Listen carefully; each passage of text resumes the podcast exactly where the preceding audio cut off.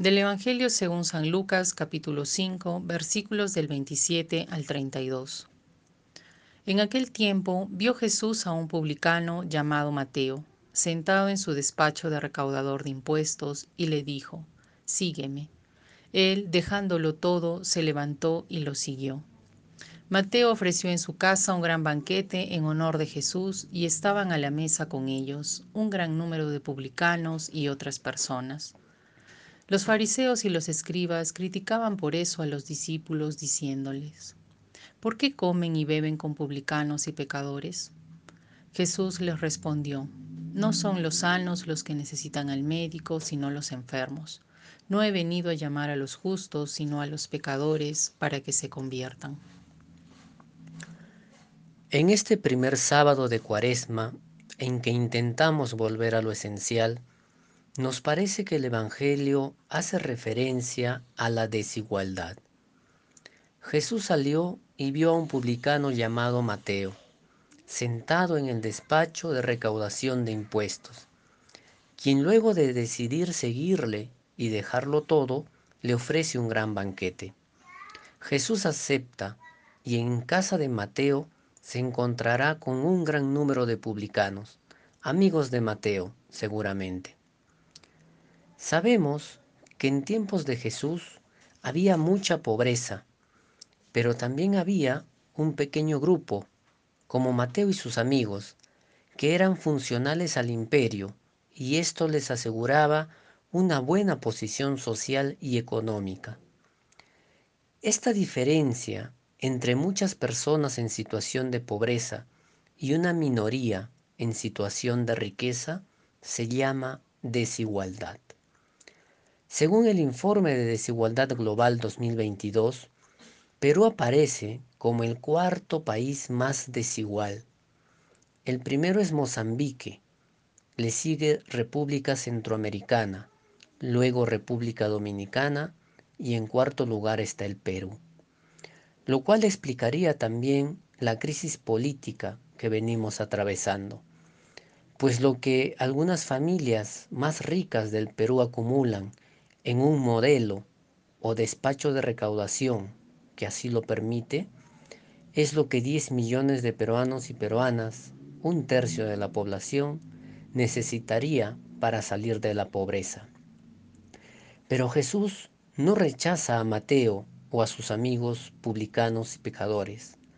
Al contrario, los llama, nos llama. Y Mateo, dejándolo todo, lo siguió. Quizás hoy la invitación es a ser conscientes de la desigualdad para abrirnos a la solidaridad. Jesús nos llama y si de casualidad nos encuentra sentados en el despacho de impuestos o como una iglesia funcional al imperio, quiere, quiere decir que es tiempo de convertirnos, de sanar como Mateo.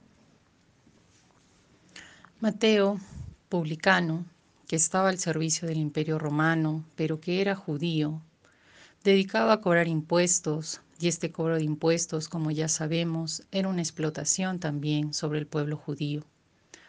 Por esto, seguro los publicanos sentían un rechazo de su misma gente.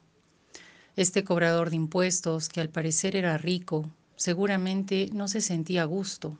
Creo que nadie que construye algo sobre la explotación de otros puede vivir con tranquilidad y paz. Quizás sí, engañándonos momentáneamente, pero no es duradero. Jesús lo mira y le dice, sígueme, y él decide acogerle y hacerle un banquete. Mateo decide abrirse a lo nuevo, al amor, y desde ahí hay un cambio de vida. No solo es un aparentar, porque si no, solo hubiera invitado a Jesús sin que nadie lo sepa. Pero no, quiso abrir su casa y dar un gran banquete. Acoger la novedad del Evangelio pone en riesgo la seguridad en la que antes estaba basada nuestra vida. Nos hace dar un giro en nuestra manera de ver la vida, de vernos y ver a los demás. Lo curioso es que el cuestionamiento de los fariseos no es a lo excesivo que puede ser el trabajo de un cobrador de impuestos, o al mismo gobierno romano que era injusto e insensible sino que el cuestionamiento es que Jesús coma con publicanos y pecadores. Realmente es una diferencia abismal. A veces la religión sin amor, por decirlo así, nos aleja tanto de lo que realmente es importante. Critica, juzga, condena, mata. Y ante el cuestionamiento Jesús dice, no son los sanos los que necesitan médicos, sino los enfermos. Muchas veces hemos olvidado que hemos sido enfermos también y que hemos sido alcanzados y sanados por el amor. Entonces, ¿por qué cerramos nuestro corazón hacia otros que siguen enfermos? ¿No se supone que debemos tener más empatía, un deseo de poder acoger a los demás? ¿Por qué nos llenamos de críticas ante el hermano o ante el otro que es diferente? Podemos preguntarnos, ¿realmente nos hemos dejado atravesar por la luz de Jesús? ¿Hemos acogido el mensaje y nos hemos dejado transformar? El Evangelio siempre será para abrirnos a los demás, estar atentos a la necesidad de ellos. Jesús nos muestra que todos podemos cambiar, que no nos cerremos a nadie, que busquemos otras maneras de acercarnos al otro, al diferente, y esa manera solo será con el respeto, el perdón, el amor, el tejer lazos, no la violencia, ni el rechazo, ni el odio o desprecio. Jesús es un ejemplo de que lo que necesitamos es buscar unidad.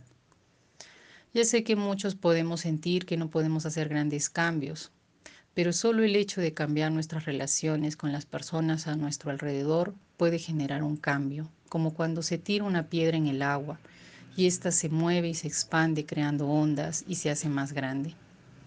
Estamos llamados a cuestionar todo lo que nos ha sido impuesto, a romper con el qué dirán, a estar en contra de las injusticias y no de las personas que la padecen.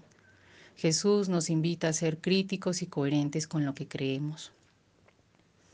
Dejemos de construir imágenes de Jesús que nunca existieron solo para justificar lo que hacemos o no hacemos.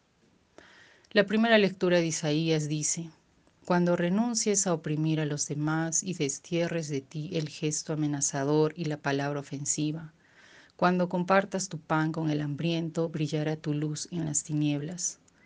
Y luego dice, te llamarán reparador de brechas y restaurador de hogares derruidos. Creemos que estamos en tiempos que no solo debemos escuchar, sino ponernos en acción. El servicio siempre será la consecuencia de un cambio de conciencia, de una apertura a lo nuevo y diferente.